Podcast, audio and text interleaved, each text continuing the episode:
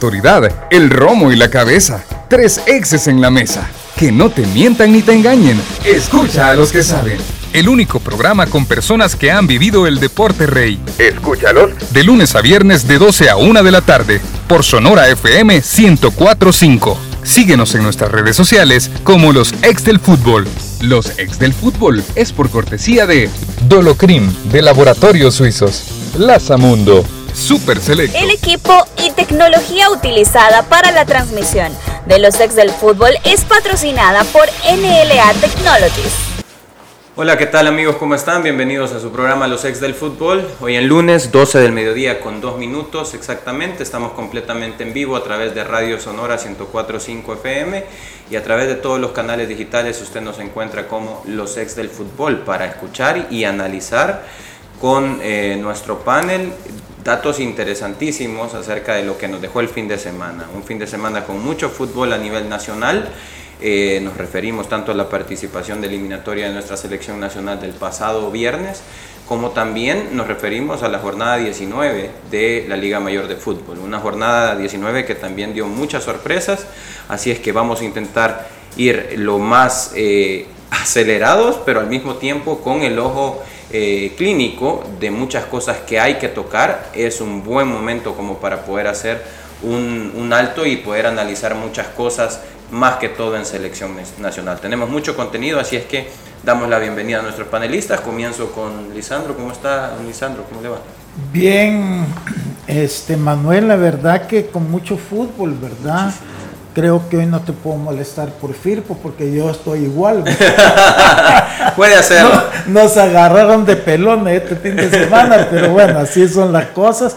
Pero sí, mucho como que comentar, como tú decís, y cosas bastante, pienso yo, profundas porque mucho aficionado confunde las cosas y yo creo que es bueno dar una perspectiva bien, bien, bien objetiva, sobre todo cuando se trata de la selección.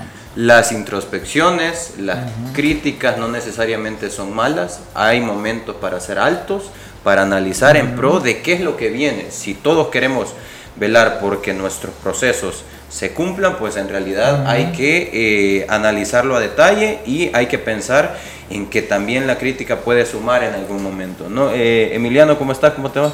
¿Qué tal? Buenas tardes Manuel, buenas tardes Lisandro, buenas tardes amigos.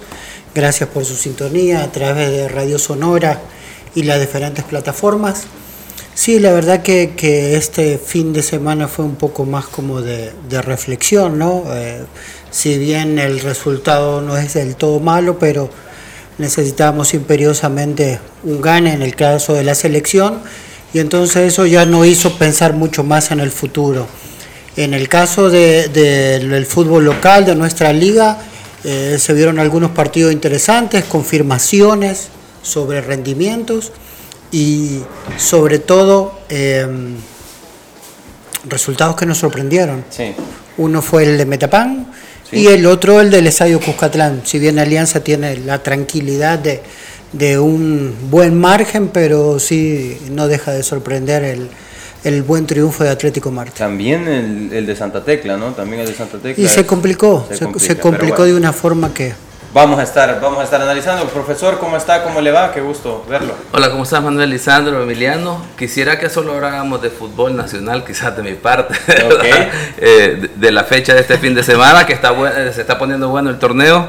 y lo digo en forma de, de sarcasmo, ¿verdad? Porque creo yo que, que lo que vimos el, el, día viernes y el panorama no se ve tan, tan bueno para la selección. De repente uno empieza a percibir situaciones que, que ya como que hay el contexto, el entorno de la selección como que ya no se ve como cuando iniciamos, incluso después de la primera ventana, después de haber enfrentado aquel Estados Unidos-Honduras pero creo yo que aquí es el momento de ver eh, en serio si hay una organización, si hay una metodología de trabajo, porque creo que en estas circunstancias que anímicamente no es la mejor, es en la que aquellas personas que tienen carácter, que tienen una visión clara, creo yo que deben de dar la cara y, alentar a la gente, porque de repente algo que me voy a adelantar al, al partido, ¿verdad? Que no había sucedido en esta en este proceso o en este proyecto es que la afición silbara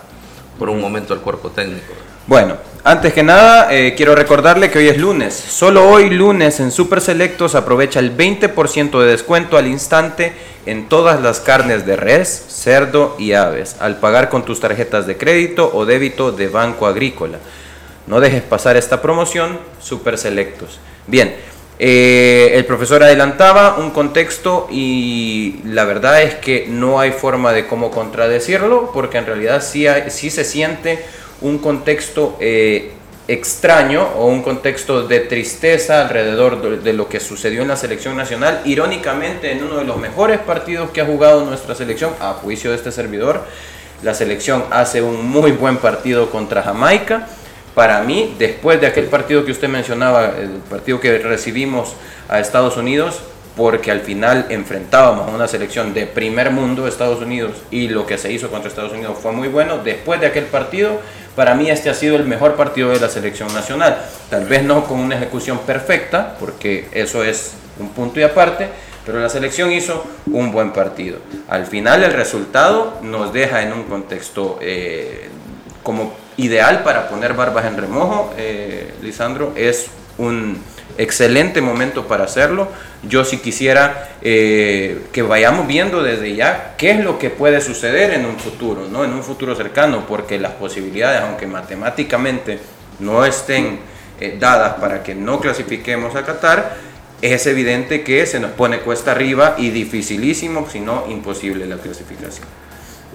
Pues mira, Manuel, lo que pasa es que eh, hay que replantearse muchas cosas, ¿verdad? Todo, todo, todo, todo, todo. Ahorita, este, yo creo que, mira, si vemos el proceso, cómo comenzó y, dónde estamos ahorita, es fácil entenderlo, porque primero, eh, cómo estaba la selección cuando comenzaron con Hugo, de Hugo Pérez, ¿verdad? Este, acordémonos que él vino para la sub-23, para el proceso aquel olímpico que no logramos clasificar, ¿verdad? Pero eh, se vieron cosas interesantes, sobre todo en una selección joven, con una dinámica eh, interesante, Y entonces yo creo que, que, eso es lo que motivó o le dio la, la confianza a la federación de tomar la decisión de quitar a De los Cobos y sustituirlo por Hugo Pérez, porque en ese momentito pues se veía como algo fresco, como algo distinto, como algo que podía este, eh, dar frutos. Y claro, este, quitan a De los Cobos, viene Hugo Pérez y, en ese momentito, antes de comenzar, todo era sonrisas y felicidad porque la gente, la prensa, todo ya a Hugo Pérez ya lo tenían en la coronilla, como en su momento fue este, con Maradiaga. A de los Cobos. A de los Cobos, a de los Cobos sí. A de los Cobos. Entonces comienza Hugo Pérez, que venía de una bonita participación, si bien igual no logramos el resultado, pero nos conformamos con al menos la dinámica que la sub-23 mostró y eso fue suficiente para que se confiara en él. En su momento nosotros hicimos ver acá de que él no tenía experiencia como técnico, que lo de él había sido más formación de jóvenes y ojeador de jugadores. O sea, ser técnico en la mayor realmente es, es algo bien complicado, no es... O sea, cualquiera dice, ay, yo quiero ser, qué fácil, es mentira. Porque para ser eh, seleccionado de una selección, técnico de una selección, perdón, es que no solo es lo que haces en la cancha, es también como todo lo que haces fuera de la cancha. ¿Por qué? Porque eh, todo va conjuntado. Entonces, ¿qué es lo que pasa cuando tú comienza ya el, proceso? Pero es que yo no estoy hablando de proceso de, de aquí malentienden y yo lo voy a explicar. Mire, afición, proceso es con los jóvenes cuando tú tenés la sub 10, sub 12, sub 13, sub 15, sub 17, a llegar a las reservas. Ese es un proceso. Cuando tú ya estás en el equipo mayor, ya deja de ser proceso. Ahí son resultados. Y es que eso hay que entenderlo. Entonces la selección es igual, la sub 15, la sub 17, la sub 20, sub 21, la sub 23, todo eso es un proceso, pero la selección mayor ya no es proceso, ya entra en competencia directa donde los resultados determinan si, si pasás o no pasás. Entonces aquí todo es proceso, como que es una obligación, independientemente de dónde, que hay que ser un proceso. Sí, pero el proceso no es de la mayor hacia adelante, es de atrás hasta llegar a la mayor. Y eso hay que tenerlo clarísimo, si no vamos a estar con esta lloradera todo el tiempo que no se respetan procesos. Este ya no es proceso. Y eso hay que dejarlo bien claro. Y quien no entiende eso, pues entonces lo siento mucho. Pero es que es la realidad.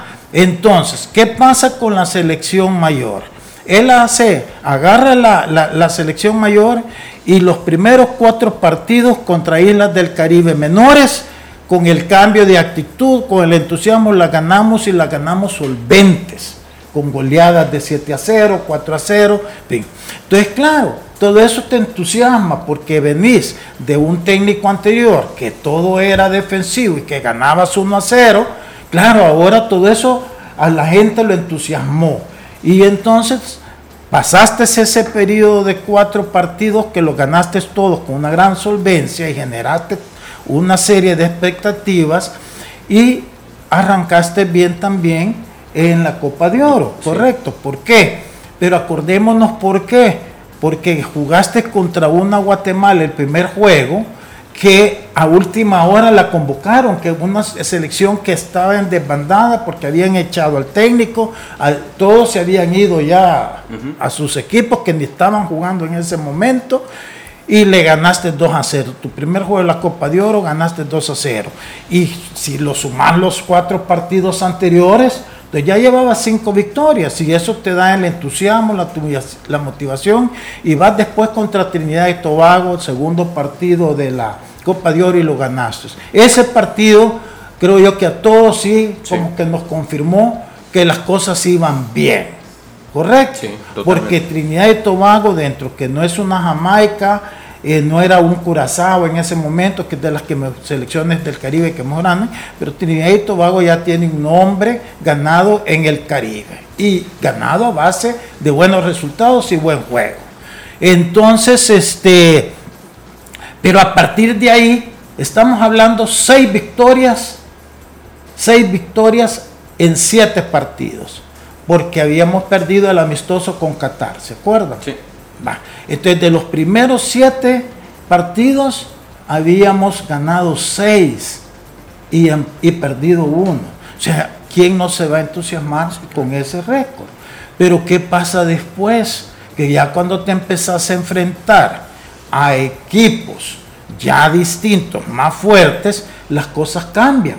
Porque de 20 partidos que ha dirigido hasta este momento Hugo Pérez, si tú le quitas esos seis juegos, de los últimos 12 solo ha ganado uno. Hoy en, la, hoy en la octagonal, en siete juegos, solo han anotado tres goles. ¿Cómo querés ganar? ¿Cómo te querés clasificar si llevas menos de medio gol por partido jugado? Entonces, ahorita no, ahorita ya no es proceso. Hoy es resultados y eso hay que tenerlo bien claro. Es igual en los equipos. Los equipos procesos es cuando tú tenés juveniles que van creciendo, pero el equipo mayor está para ganar, que es donde la misma prensa a veces se equivoca, porque la prensa habla proceso porque cuando comienza un técnico, un técnico ese es el inicio de un proceso. No, un técnico llega a dar resultados cuando se hace cargo de un equipo mayor o se hace cargo de una selección mayor. Ahí no son procesos. Ahí ya traigo este porque confío en que él me va a hacer ganar mi equipo que, que ya está aquí en la cúspide. Entonces, la selección pasa lo mismo. Entonces, ahora vemos, en la parte deportiva confunde mucho. ¿Por qué? Porque hace una serie de convocatorias que realmente no van con la lógica de lo que uno espera de una selección, que siempre tienen que estar los mejores, independientemente de los mejores. Y después con su discurso, que es fuera de la cancha, cuando él te dice, Y, y, si se confunden en lo que voy a decir, confúndanse, que no me interesa, yo quiero al menos ser lo más claro. Él dice que a Fito no lo quiere porque está gordo. Pero Fito es el delantero nacional que más goles mete. 20 minutos, 20 minutos, pero mete gol. Y conste que yo en eso sí he defendido, que Fito no está en condiciones. Correcto. Ustedes no, que no entiendan que es una contradicción. Yo lo que quiero es demostrar la contradicción del discurso. Porque él dice no a Fito porque está gordo, pero le dice sí a Denis Pineda que tenía un año de no jugar. Y lo mete en un partido de repente. Trae a, a, Mario Jacobo, que nunca ha sido un titular en Alianza, y lo pone en el, difícil, en el partido más difícil contra México. Entonces, ahí es una contradicción de él a uno decirle que no, que al menos es productivo en la liga local y pone a otros que ni en la liga local habían estado jugando. Entonces, ¿quién es el de la contradicción? Él, en su lenguaje, en sus, cuando habla ante los medios, cuando dice no a esto y de repente sí, y en la cancha viene y lo ratifica y las cosas no le funcionan.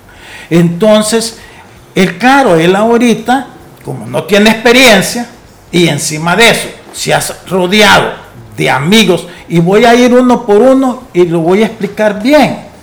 Juan Carlos Serrano.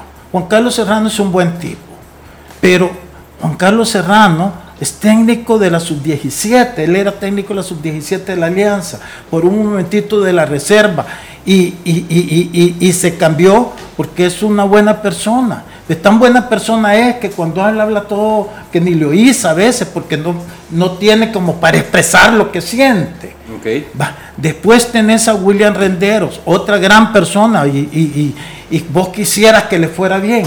Pero ¿en qué le ha ido bien a William Renderos en el fútbol nacional? En nada, siempre ha salido por la puerta de atrás en los equipos que lo han contratado. Nunca ha salido campeón, es decir, va, yo hasta aquí llego, porque no me gustan las No, siempre acepta los trabajos que le dan y sale eh, este, eh, por la puerta de atrás. Tenés el caso último que llevan al Chirolón Burgos. El Chirolón Burgos descendió ya a la universidad y creo que no sé si a otro equipo. Entonces, fuera de hablar, de hablar bravuconada, así que, o sea, en, experiencia positiva, ¿qué le pueden estar aportando a Hugo Pérez? Más que la compañía de cheros. Porque si tú te das cuenta en los partidos, el que más sale a hablar con él es su hijo. Y si él nunca tuvo experiencia como técnico, yo no sé si su hijo la ha tenido. A ver, en, ese punto... Yo, le agregaría, vamos a ver, o, pondría esto en otro contexto, y, ahí creo que es uno de los problemas en no ponerle nombre exactamente a las cosas. Lisandro me parece que tiene un buen punto en el que confundimos los procesos y eso es lo que tenemos un proyecto. Y el problema está que cuando tenés que un proyecto tenés que definir los objetivos, las metas claras, los resultados que esperás y cuáles van a ser los parámetros de medición. Entonces, en la medida que no tengas eso y que creo que debió haber sido importante y aún están a tiempo de planificar el proyecto, porque creo yo que el proyecto es más a corto plazo. Y aquí tenemos que diferenciar dos proyectos. El primero es el proyecto Qatar 2022 y ahí creo yo que eh, debieron de dibujar el panorama para el entorno del fútbol salvadoreño, qué es lo que tenemos y a qué es lo que podíamos aspirar. Bueno, creo yo que hay una, el aspecto positivo, creo yo, es que ya lo mencionaron, que antes de la llegada de Hugo Pérez, creo yo que nos mirábamos en la octagonal como último lugar. Y ahora más, independientemente del lugar en el que se quede, pienso yo, que lo más importante es que sí ya se cambió el rostro, ¿verdad? Pero sin duda hay elementos que se pueden potenciar y que sí, como lo dice Lisandro, hay contradicciones precisamente porque dentro de este entorno que tenemos en este momento, no tenemos claro si ellos mismos tienen definido a qué proyecto le están apuntando, porque no podemos estar hablando en este momento, eh, digo, hablando, o ellos no deben de estar hablando del proyecto 2026, porque deben de pensar en el presente, cuando ya las aspiraciones matemáticamente o bajo todas circunstancias, las posibilidades del 2022 estén descartadas, entonces sí, empecemos a planificar el siguiente proyecto y a tomar en cuenta todos los elementos era, que era, Era mala la, la, decisión en todo caso de, de, fijar como objetivo el 2026 desde un principio. Sí, y te voy a explicar por qué. Porque el otro año hay elecciones de nuevas autoridades. Entonces ellas tienen que tener libertad de decir qué proyecto, qué visión tienen para su proyecto y qué técnico quieren para que dirija el proyecto de ellos. Porque tú no te puedes encaramar en el proyecto ajeno. Este es proyecto de Hugo Carrillo. Pero cuando vengan las otras elecciones, a no ser que él se reelija por tercera vez y que las bases también lo apoyen, pues entonces va a haber otra junta directiva de federación. Ellos tienen que tener la libertad de poder diseñar ellos su propio proyecto, porque así lo medís y así es en todas partes del mundo. Habla sobre Hugo Carrillo, por ejemplo, y él menciona, estoy contento con el trabajo de Hugo Pérez. No es el mejor, pero es muy bueno. Eh, ¿Cómo debemos entender eh, estas palabras? Es decir, en cuanto a... Eh, el profesor hablaba acerca de proyecto, ¿no? esto quiere decir que el proyecto, que independientemente de la finalización del proyecto 2022, eh, eh, la prioridad de esta junta directiva va a ser promover que Hugo Pérez mantenga hasta el proyecto 2026. ¿Debemos entender esto así, Emiliano? ¿Cómo, cómo lo ve? Eh, yo soy de acuerdo con, con la exposición de Lisandro, ¿no? que, que es un proceso en realidad obviamente nos tenemos que extender a que los últimos 20 años nunca tuvimos uno, que tuvimos un montón de gente que o confundió el término o nos estuvo mintiendo con procesos fallidos. Yo siento que pudieron venir entrenadores buenos, malos y regulares, pero todos dejaron algo positivo. El problema fue que cada vez que se iba un entrenador o un cuerpo técnico, era borrón y cuenta nueva. Entonces, eso nos trae a lo que somos hoy que no hay un proyecto, no hay un proceso, no lo hubo, no hay una base eh, sólida de, divisiones menores, que es lo que termina, como dice Lisandro, termina siendo la, la escuela de fútbol y uno va a graduarse a la Liga Mayor. Okay. Pero como ya han dicho hace 20, 30 años atrás, los entrenadores que vienen y cuando se le piden algunos resultados o algunas situaciones de jugadores que dicen, pero a mí me trajeron para elegir un equipo de Liga Mayor y yo tengo que estar... Eh, formando a chicos en, mayores. Y eso es algo que siempre nos ha atrasado. Entonces, en ese aspecto, creo que lo primero que tuvieron que hacer era poner en claro, ¿no? Obviamente, eh, Hugo Pérez y su cuerpo técnico venían para la sub-23. ¿Sí? Inmediatamente hubo un cambio y él pasó a ser el entrenador del equipo mayor. Y creo que ahí fue donde el discurso tuvo que haber sido más claro. Okay. Que eh, que obviamente el proceso es lo que acabamos que es lo que acabamos de explicar pero que la situación de las competencias que tenemos eh, a la vuelta de la esquina que es la que estamos hoy eh, nos hace dejar el proceso un momentito para enfocarnos en el otro lado. Dejar el proyecto 2026 un poco para enfocarnos en, este, pero en el 2022. que no, vamos a trabajar en Entonces, dentro de ese proceso, entre comillas, se ganaron algunas cosas. Se ganaron nombres nuevos, se, hizo una, no una retroalimentación, pero se, se cambió digo, hubo un cambio generacional interesante, ¿no? Porque pasamos de, de, una alineación de los Cobos con jugadores que todavía están en la Liga Mayor y algunos en equipos importantes a que no sean ni siquiera tomados en cuenta. Entonces tenemos jovencitos como Ronald Rodríguez, por decir uno, que nos ha sorprendido con su nivel y aparte tenés un central para 10 años. Entonces, por ahí, exacto, ahí, ahí ganamos dentro del proceso.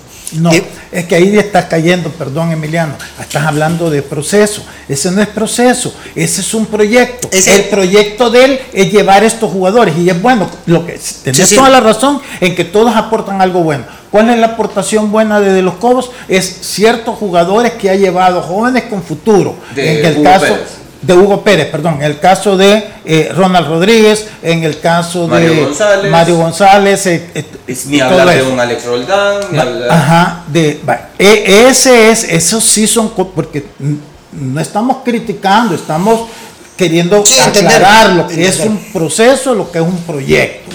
Entonces, en ese sentido, el proyecto sí tiene un montón de cosas interesantes, pero vuelvo y repito, este proyecto va a llegar hasta Qatar porque ahí hay nuevas elecciones. En esas elecciones, los que vengan, ustedes van a tener que decidir si continúan con ese proyecto o buscan con quién llevar su propio proyecto, porque normalmente cada federación tiene legítimo derecho de escoger ellos con quienes van a llevar el proyecto que ellos quieren para las competencias donde ellos van a ser responsables. No les puedes dejar tú a alguien todo lo que hemos criticado cuando firman compromisos con patrocinadores a 10 años, eso igual es esto, no puedes hacerlo. Son dos decisiones completamente diferentes, por lo que le entiendo. Una es la decisión de, este, esta, de esta junta directiva en aras de entender si el proyecto 2022 va a finalizar con Hugo Pérez y la otra es la nueva junta directiva si va a dar continuidad eh, al proyecto Hugo Pérez para 2026. Ah, pero ahí es donde te metes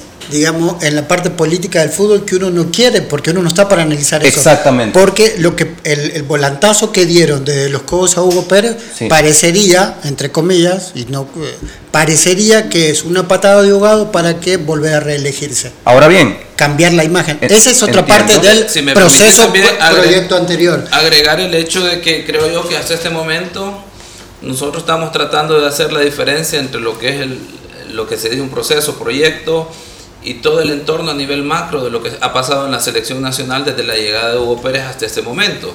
Porque ya también podemos señalar que hay cosas muy positivas y no, no estamos criticando en sí la metodología del entrenador, por ejemplo, que es una situación muy aparte, con el, el, parado táctico, la estrategia de cada juego, que hay situaciones muy interesantes, pero creo yo que a la par de todo esto, el gran problema es que no hay una estructura del fútbol dentro de este fútbol y que le dé el soporte a este cuerpo técnico para que no tenga que estar haciendo cosas que lo distraigan del proyecto 2022 y posteriormente si quieren agregarle el proyecto 2026.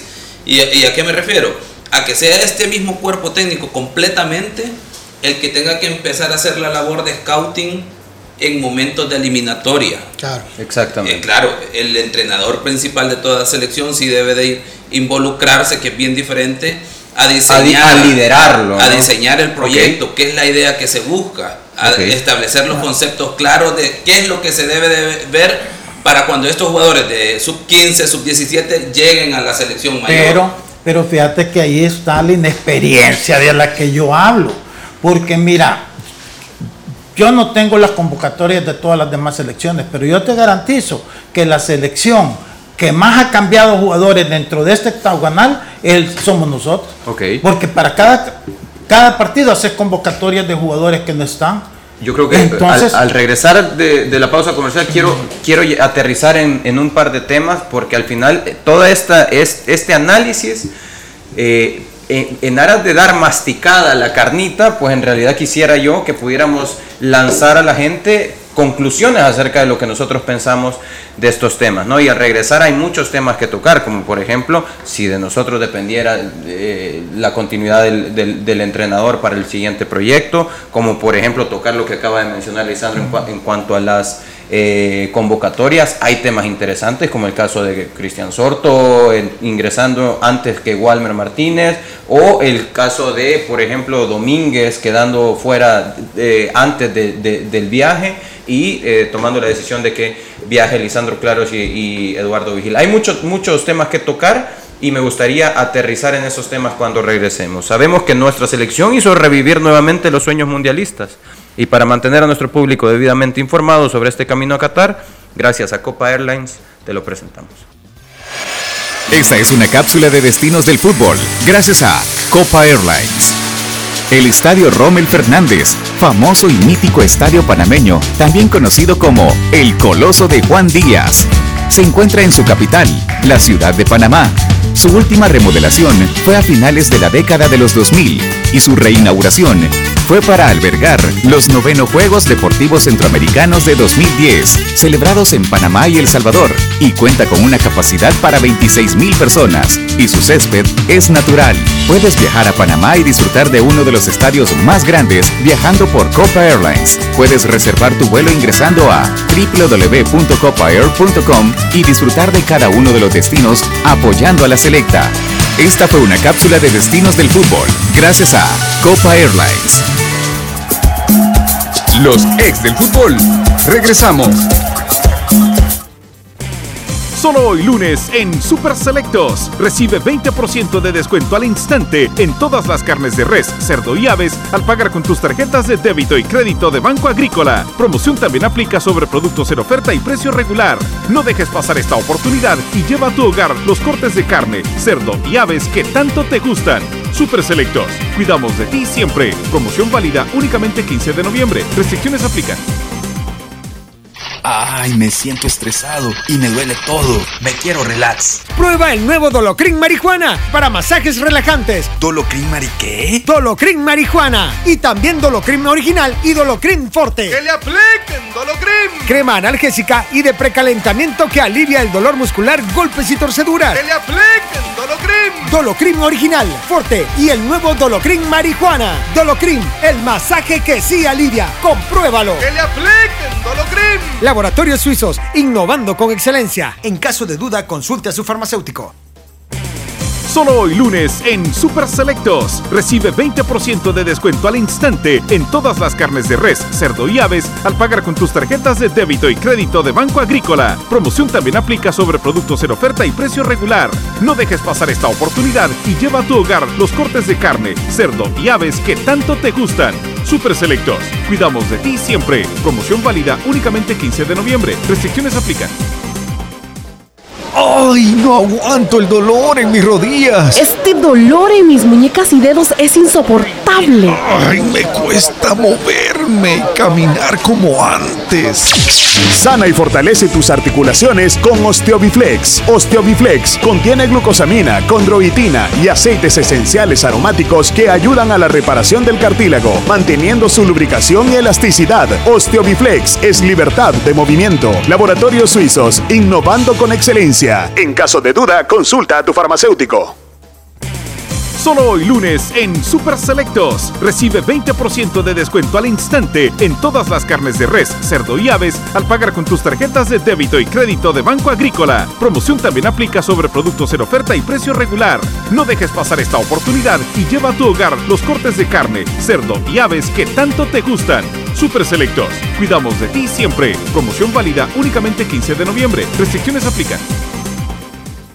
Ay, me siento estresado y me duele todo. Me quiero relax. Prueba el nuevo Dolocrin Marihuana para masajes relajantes. ¿Dolocrin Mari qué? Dolocrin Marihuana. Y también Dolocrin Original y Dolocrin Forte. ¡Que le apliquen Dolocrin! Crema analgésica y de precalentamiento que alivia el dolor muscular, golpes y torceduras. ¡Que le apliquen Dolocrin! Dolocrin Original, Forte y el nuevo Dolocrin Marihuana. Dolocrin, el masaje que sí alivia. Compruébalo. ¡Que le apliquen Dolocrin! Laboratorios Suizos, innovando con excelencia. En caso de duda, consulte a su farmacéutico. Continuamos con los ex del fútbol. Prueba el nuevo Dolocrim Marihuana. Dolocrim Marihuana para masajes relajantes. Dolocrim alivia el dolor muscular, golpes y torceduras que le apliquen Dolocrim Marihuana de laboratorios suizos. Eh, en cuanto a las decisiones eh, deportivas del cuerpo técnico, en cuanto al- a, los partidos en sí, mucho se ha, se ha criticado eh, el tema de las decisiones que, que toma el, el cuerpo técnico actual, liderado por Hugo Pérez, durante los partidos.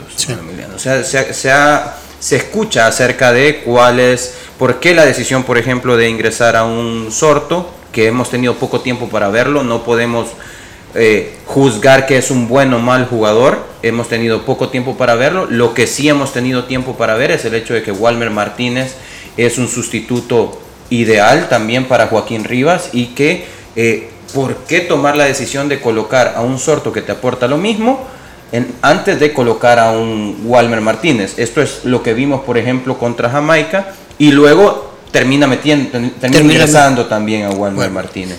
Eh, ¿Cómo ves el tema de las decisiones en, durante el partido de Hugo Pérez y su cuerpo técnico? ¿Y qué tan abierto puede estar siendo él a eh, escuchar a su cuerpo técnico en aras de, de intentar cambiar incluso un planteamiento de juego en- durante el partido? Eh, bueno, lo, lo primero es que lo que hablábamos, ¿no? De, de proyectos, procesos. ¿Sí? que si el discurso cuando él va al, equipo mayor era que eh, nosotros queremos armar un proceso de juveniles hacia arriba, pero no hay tiempo y tenemos que competir ahora, entonces se puede justificar, entre comillas, estas situaciones, porque dentro de la competencia tenés que hacer pruebas. Donde no tenés, eh, donde los datos que tenés tú para eh, respaldar esa prueba son muy pocos.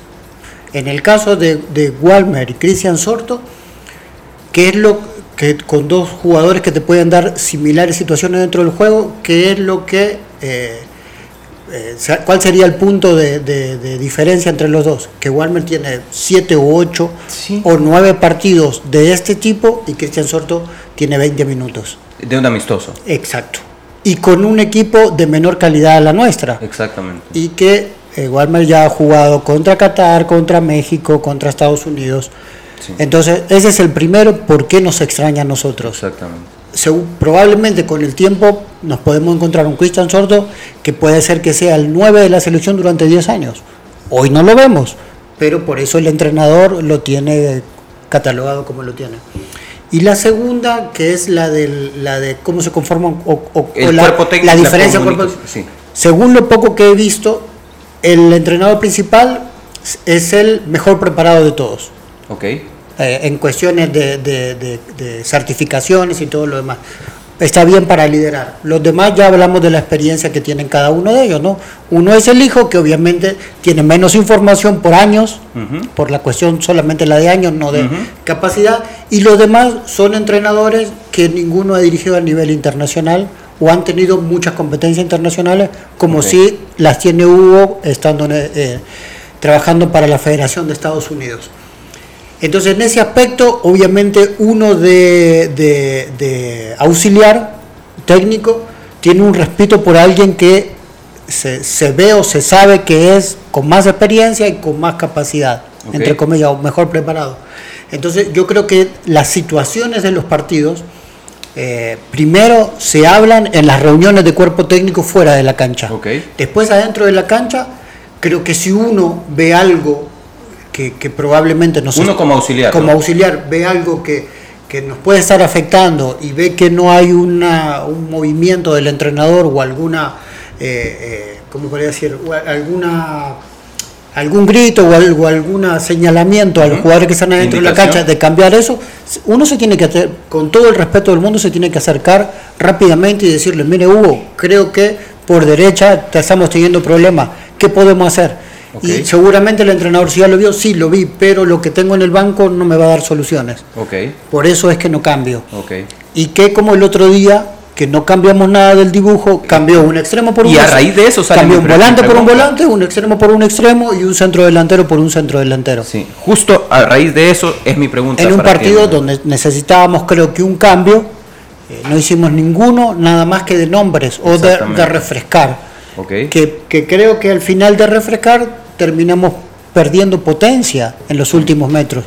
No por Monterrosa, eh, creo que por lo, de Sorto, esa inexperiencia que él tiene en estas situaciones, tanto emocionales como deportivas, hizo que parecería que era alguien que estaba flotando, porque no presionó, no posteó, no fue a lo costado y ni siquiera hizo una falta innecesaria para decir está metido en el partido, arrastrémoslo. Y termina y eso termina eh, digamos, termina en una situación que es que el volante, uno de los volantes del contención, termina cabeceando en el área chica. Y no en una jugada de pelota parada, sino que en un ataque. Que fue el que mostró la rebeldía de tener que hacer algo que no estábamos haciendo y arriesgar, saltar una línea en un momento que era realmente muy peligroso, como lo fue Roldán, que fue uno de los mejores del equipo. Entonces, creo que, por ahí está la, situación. Que, hay que mostrarse abierto, ¿no? Para es que, mira, siempre un técnico divide en dos facetas. Uno es todo lo que es la parte de entrenamiento en la semana para preparar un juego. Y lo otro es cuando el árbitro pita y comienza el partido. Exacto. Ese es un juego de ajedrez. Pero para eso tenés que tener la experiencia. Porque al primer partido que vas a dirigir, ahí empezás a aprender eso. Porque dependiendo de tus movimientos, no solo depende de lo que tú querrás, es de lo que el otro equipo eh, está mostrando en No, la y- y- cancha. y los jugadores es- que tiene es también. de lo que el otro técnico también está. Entonces, depende de eso. Ah, Pero él esa experiencia no la tiene, la tiene más Rendero Iraeta. Sí. Porque ese ya, ya ha entrenado Ya- y ya ha hecho cambios, ya ha hecho lectura de partidos en movimiento. Pero Hugo no, porque no era su función. Yo no estoy criticando, Sí, sí, sí. sino lo que estoy queriendo es aclarar los conceptos, porque la gente entienda. Entonces, cuando hablamos de experiencia, hablamos de eso, porque entonces él, si no la tiene, pasa lo que está explicando Emiliano. Si- por el momentito te trabas. ¿Por qué? Porque no estás acostumbrado a eso, porque no es lo mismo estar en competencia que estar entrenando, supervisando jóvenes o estar en capacitaciones. Esa es otra cosa. Sí, claro. Que no te prepara para eso. Él ahorita lo está aprendiendo y a la mala, pero lo está aprendiendo. Correcto. Entonces, el punto al final es ese, mira, y que tanta falta de experiencia que él ha confundido el proyecto con proceso porque está haciendo, tomando decisiones como que fuera un proceso dentro de lo que debería ser su proyecto. Su proyecto era Qatar 2022. Que porque la prensa, que porque uno se entusiasmó por los partidos y que el 2026, pero es 2022, ese era su proyecto, tranquilo y sencillo. Después de ese, bueno, vamos a ver qué pasa. Ok. Pero, ¿por qué te digo esto? Porque esa probadera de jugadores, ahorita que estás en competencia y que te- necesitas resultados inmediatos, no se justifica. Ok. A no ser que ya los hayas tenido trabajando contigo antes. Pero tú no puedes traer a un jugador en una convocatoria cuatro días antes para jugar. Eso, eso no es serio. O sea, esos si tú no ves en ninguna selección. Por eso es que muchas selecciones, al contrario, se pasan de condescendientes con los jugadores, que los tienen ahí hasta que envejecen. Porque normalmente para entrar a una selección no, tiene, no es fácil. Y aquí lo hemos facilitado a un montón de gente en un momento donde la selección tiene que estar dando resultados, no estar pensando en procesos a largo plazo, porque ahorita las estadísticas que llevas, Otra de las, de las, de las decisiones que, que a mi juicio pues tendrían que tener eh, un, un- un punto de análisis es, por ejemplo, el caso de eh, Domínguez quedando fuera de la, de, la, convocatoria. Y lo digo por lo siguiente. Y eso que para mí, Eduardo Vigil y Lisandro Claros eh, son muy buenos jugadores. A mí me, me agrada muchísimo la forma en la que juegan. Sin embargo, es difícil entender por qué eh, Domínguez, siendo el tercer central, eh, ha quedado fuera de la eliminatoria y al final cuando se le pregunta al entrenador, el entrenador dice, es que yo veo este como una oportunidad para que Lisandro Claro, por ejemplo, tenga minutos. Eh, sin embargo, eso no, me- no me contesta a mí el, el hecho de por, ¿Por qué qué? Domínguez está fuera. ¿no? Eso, una cosa no quita la otra. sí te la contesta. A ver. sí te la contesta. Ha de haber estado embroncado con él porque le ha de haber considerado que el error de él le costó el gol de Jamaica, así de sencillo, porque después no hay ninguna otra explicación. A, a mí me cuesta encontrar Es, otra. es que no hay. Si tú tenés este Domínguez, y no estamos hablando si uno es mejor que el otro. Exacto. Correcto. Estamos hablando que él decidió por él que iba a ser su tercer central y de hecho su segundo, porque cuando han estado este, lesionados Rodríguez o O Zabaleta, Zabaleta. es él el que ha jugado. Y no lo ha hecho del todo mal. O sea, seamos, seamos claros tampoco con el jugador. Entonces, ¿cómo es posible? Porque él sale bien molesto después del partido y que él, el jugador el sábado ya esté jugando con su equipo. Quiere decir que la misma noche lo sacó de la convocatoria. No hay ninguna otra lectura, a no ser que ellos te van a querer poner otra, otras cosas, porque les cuesta ser sinceros. Ok. Y eso es normal, que en algún momento nadie quiere hablar con la verdad 100%. Entonces esto tampoco lo vamos a criticar.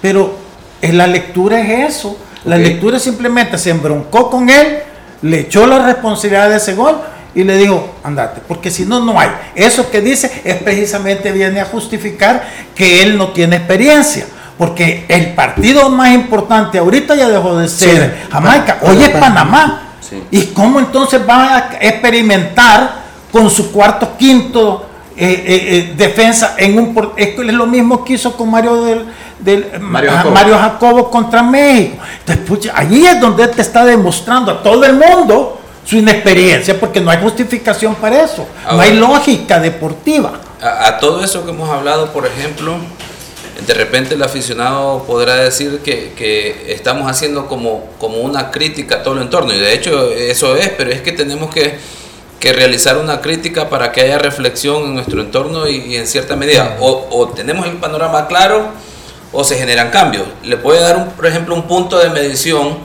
a partir de esta fecha hasta el momento que termine esta octagonal, porque estamos hablando de la experiencia del entrenador. Eh, llega el Bolillo Gómez a, Honduras y en 45 minutos logró que Honduras pudiera, pudiera estar ganando 2 a 0. Obviamente en el segundo tiempo una catástrofe para, para, Honduras, ¿verdad? Pasar de estar ganando 2 a 0 en 8 minutos a estar perdiendo el partido 3 a 2. Eh, Pero lo primero que hace el entrenador dice, este es mi peor partido. Este es el peor partido que he tenido. Empieza por él la crítica, y que me parece muy bueno prácticamente él se adjudicó la responsabilidad y pues claro, va difícilmente poder eh, identificar situaciones cuando estás de un 2 a 0, el entrenador en, terminando los 45 minutos, iniciando el segundo, hace sustituciones, bueno, en ese momento iban 1 a 0 todavía, hace sustituciones y va por el 2 a 0 y luego el equipo se te cae. Entonces, a lo que voy es que si le damos seguimiento a las convocatorias, por lo que decía, del, eh, el Bolío rápido tratará de identificar los jugadores de selección y le dará seguimiento. Honduras a este momento está en último lugar y es el equipo que más dificultades tiene porque ya jugó eh, varios partidos igual que nosotros de local y dos de ellos los ha perdido contra Estados Unidos y ahora contra Panamá. Vamos a ver al final de la eliminatoria la diferencia de lo que marca un estratega, alguien con experiencia y sobre todo que ya conoce el área tras haber llevado a Panamá a un mundial. Eh, Lisandro, ¿es válido en este punto eh, de quiebre de la selección nacional, en donde sabíamos que entre estos dos partidos íbamos a, tener panorama más claro acerca de la clasificación o no clasificación a Qatar. Es válido plantearnos ya si el proyecto Hugo Pérez es proyecto 2022 o 2026, es decir, si de nosotros dependiera ya comenzar a, pensar en, en si va a tener continuidad o no. ¿Es válido? Mira, yo siento que tendría validez y robustez moral, llamémoslo así, si la federación consciente que ellos dejan sus eh, cargos este, el otro año, reunirse con las fuerzas, con la primera división, con la segunda, con la tercera, sobre todo esas porque son las que aportan jugadores. Ya sea, sea, la tercera no aporta ni uno, pero le aportará al de la segunda y al de la segunda le aportará al de la primera. Entonces hay que tomarlos en cuenta porque al final son votos que cuentan para una decisión. Y ver qué piensan. Correcto. Entonces si piensan y todos dicen, bueno, está bien, démosle eh, continuidad a Hugo Pérez, pues entonces me parece correcto. Pero ya hay un compromiso de que cuando lleguen ahí, no van a decir, ¡Ey! No encaramaron a este. Claro. No, ellos dieron sus votos. Y Hugo, estoy hablando de Hugo Pérez, él también tiene que entender que una cosa va a ser su proyecto y otra cosa es la formación. La primera, en la selección no está para formar jugadores, la selección está para dar resultados. Entonces yo creo que él entró en esa confusión. A él lo confundieron y claro, en su falta de experiencia cayó en eso. Porque un técnico con experiencia no se deja eh, meter eso de, promover jugadores en la selección. Aquí hasta ya andaban promoviendo jugadores y ese fue el problema que se les dio con, los equipos cuando ah, él dijo que había un enemigo interno. El enemigo interno era, no era tal, el enemigo interno era el malestar de los equipos de primera división por el rumor que andaba, que andaban diciéndole a los jugadores jóvenes que se vencían el contrato que no firmaran para que salieran afuera. Y esa es la realidad. Entonces todo eso no puede ser. Okay. ¿Me explico? Entonces, pero si se llega a ese consenso, y eso sería bueno, que no vaya a venir Hugo Carrillo a decir, no, baja al B, si él no sabe si va a estar o no va a estar. Un consenso de todos los que toman la decisión sería ideal. Eh, y creo que sería buen momento para hacerlo, porque al final eso respaldaría Eh, su continuidad. Es más, ¿querés que te diga una cosa? La gente puede pensar que uno está en contra de él y uno no está en contra de él. Estamos señalando para que él también Puntos reconozca y diga, sí, la verdad que la cantidad en esto, todos tenemos derecho a equivocarnos, todos. Es más, cuando más nos equivocamos y cuando logramos superar esos errores, cuando más triunfo, cuando después más triunfamos. Definitivamente. Entonces, esta experiencia a él debería de servir, pero para cambiar, para mejorar. Y en ese sentido, hasta podría ser válido, toda vez que cuente con el aval de las fuerzas del fútbol, porque si no va a ser un dolor de cabeza. No, tú, tú hablabas eh, antes del corte de la situación de saber si Hugo Pérez continuidad sí, Hugo Pérez no. Sí. A mí me parece que sí.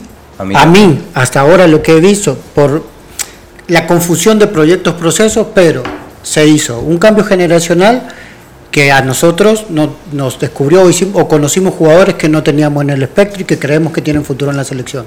Se cambió la cara de la selección hacia afuera. Se cambió la forma de juego, es una forma de juego más atractiva. Puede ser que perdem- perdimos más con esta forma de juego que la otra fea que no me gustaba, pero esta con el tiempo nos va a dar mucho Con más satisfacción, dar más, eh, nos va a dar más satisfacciones y nos va a dar eh, más personalidad de acuerdo a la historia que tiene el fútbol salvadoreño y la calidad de jugadores que ha tenido. En conclusión, para nosotros, para este panel, eh, creemos que los puntos de crítica que se han tenido en realidad son puntos de mejora. Yo creo que todos tenemos puntos de mejora. En segundo lugar, creemos, y bueno, estoy involucrado el profesor, pero yo creo que, que la continuidad debería de suceder en, en aras del los esti- el estilo de juego que se le ha visto en la El, selección. el- el problema es que el ARA, la continuidad vos se la podés dar, pero después lo otro que debería cambiar, que no es precisamente su, su trabajo dentro de la cancha, que es el trabajo estructural dentro del fútbol salvadoreño, Así ese es lo que va a costar más y siempre los resultados van a terminar señalando al cuerpo técnico de turno y no a las personas que toman las decisiones para cambiar esa estructura. Pero es que fíjate, perdón, Sí. Emiliano, Sí. yo siento que el gran uno, uno de los errores que ha cometido Hugo Pérez es esa división que generó entre los jugadores nacionales y los foráneos. Yo creo que eso hay que reconocer que ha sido un error de Sí, él y lo ha venido cometiendo en sus intervenciones ante la prensa, demeritando unos y queriendo y dándole oportunidades a otros que a lo mejor no tenían tampoco ni habían hecho méritos como para eso. Ese ha sido un gran error. Yo creo que con esto que ha pasado, porque no vamos a clasificar, no nos engañemos, yo se lo estoy diciendo ahorita. No puedes pretender que vas a clasificar, Emiliano, con una selección que mete menos de medio gol por partido.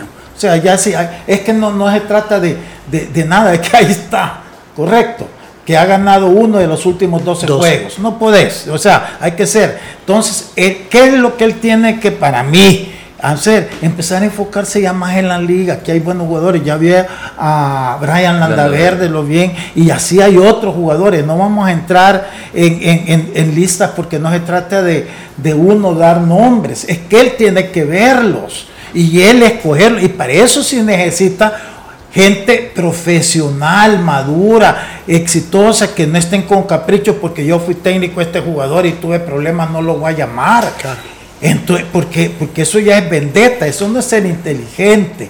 Aquí en la liga hay un montón de jugadores jóvenes con, que pueden estar en su mejor momento para el 2026, pero hay que buscarlos, hay que llamarlos. En lugar de estar perdiendo tiempo con los sub-15 que no le corresponden a él, debería estar convocando este tipo de jugadores para microciclos y verlos.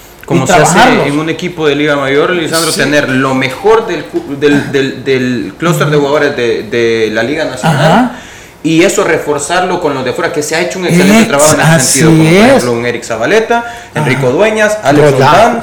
Entonces, Cristian Martínez, lástima, lo- mejorcito, lástima de Cristian Martínez. Que no le queda tanto Sí, tiempo. ya no le queda es tanto que tiempo. a eso pero- le agregaría que, que el concepto no debe de ser si el jugador es nacional o, o está radicado en otro país, eh, desarrollándose en otra liga. La verdad que en la selección deben de estar los mejores, independientemente si es nacional que radica en la liga o nacional que está en una liga extranjera. Sí. Y, y por lo tanto ahí sí coincido con ese punto con Lisandro puntualmente en el hecho de no hacer una separación de jugadores, sino de generar el concepto de que en la selección deben de estar los mejores jugadores, los que estén pasando por su mejor momento, los que pueden rendir, los que pueden aportar a la selección. La forma de dar continuidad al proyecto o la, la fórmula para hacerlo, pues Lisandro creo que dio una excelente forma de, de cómo proceder y es el hecho de que los que toman todas las decisiones lleguen a un consenso para que suceda, para que después no se diga, ah, esto me lo impusieron, ¿no? Desde ya tomar una, hacer una reunión, porque yo en lo personal estoy completamente de acuerdo contigo, Emiliano,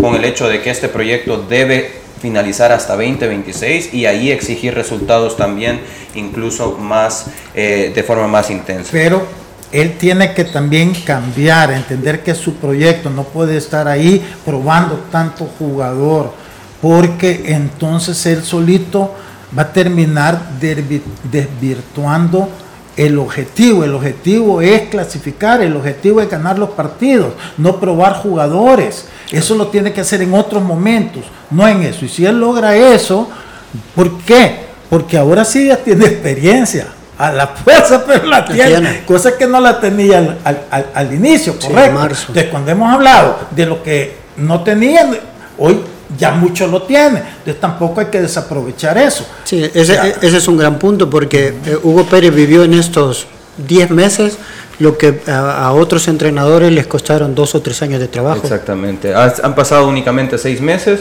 y sería justo incluso que pudiera tener más tiempo. Bueno, el programa debió haberse dividido en dos, el primer bloque de selección nacional y el segundo bloque de la jornada 19. Rápidamente le decimos los resultados que usted probablemente ya los conoce, pero Marte le pegó a Águila como local. Qué conveniente que hoy no hablamos eh, del ballet. De, no, qué conveniente que no hablamos de los resultados porque también, perdón, dije Águila, ¿no? Eh, eh, Marte le ganó a Alianza, 2 por 1. Santa Tecla perdió como local ante Platense.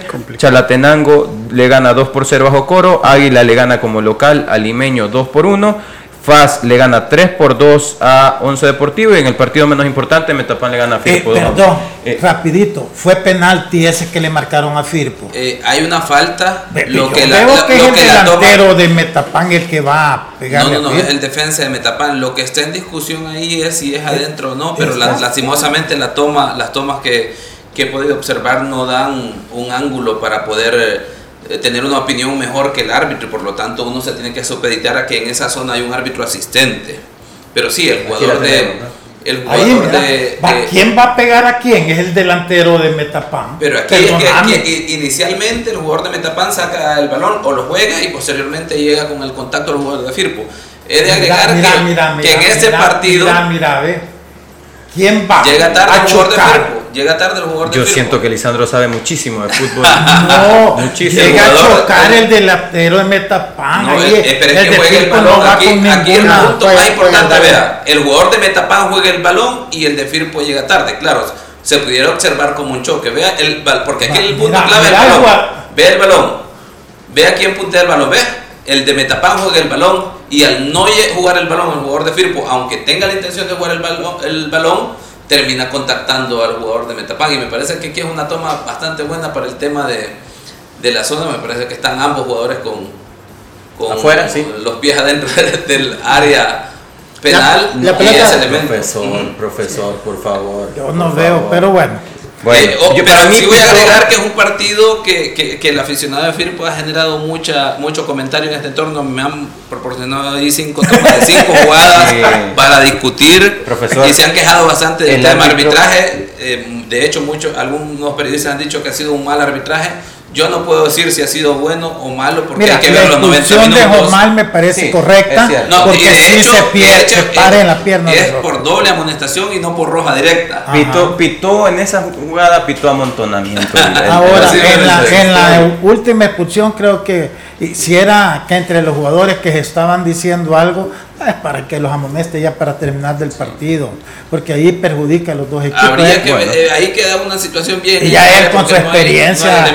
Tenemos que, despedir el programa. Eh, agradezco, agradezco, profesor. Qué bueno que hablamos poco de, la jornada. el día de mañana vamos a poder extendernos y vamos a tratar de recabar más información de este Metapan Firpo. Nos quedamos hasta acá. Vamos a ver si le damos tiempo, profesor, mañana. Así es que nos quedamos hasta acá. Cuídese. Eh, nos escuchamos mañana.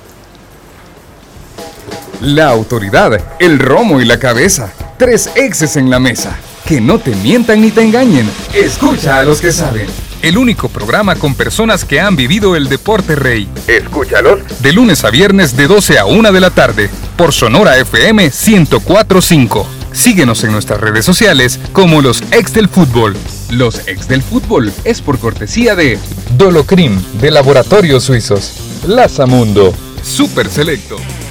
Solo hoy lunes en Super Selectos recibe 20% de descuento al instante en todas las carnes de res, cerdo y aves al pagar con tus tarjetas de débito y crédito de Banco Agrícola. Promoción también aplica sobre productos en oferta y precio regular. No dejes pasar esta oportunidad y lleva a tu hogar los cortes de carne, cerdo y aves que tanto te gustan. Super Selectos, cuidamos de ti siempre. Promoción válida únicamente 15 de noviembre. Restricciones aplican.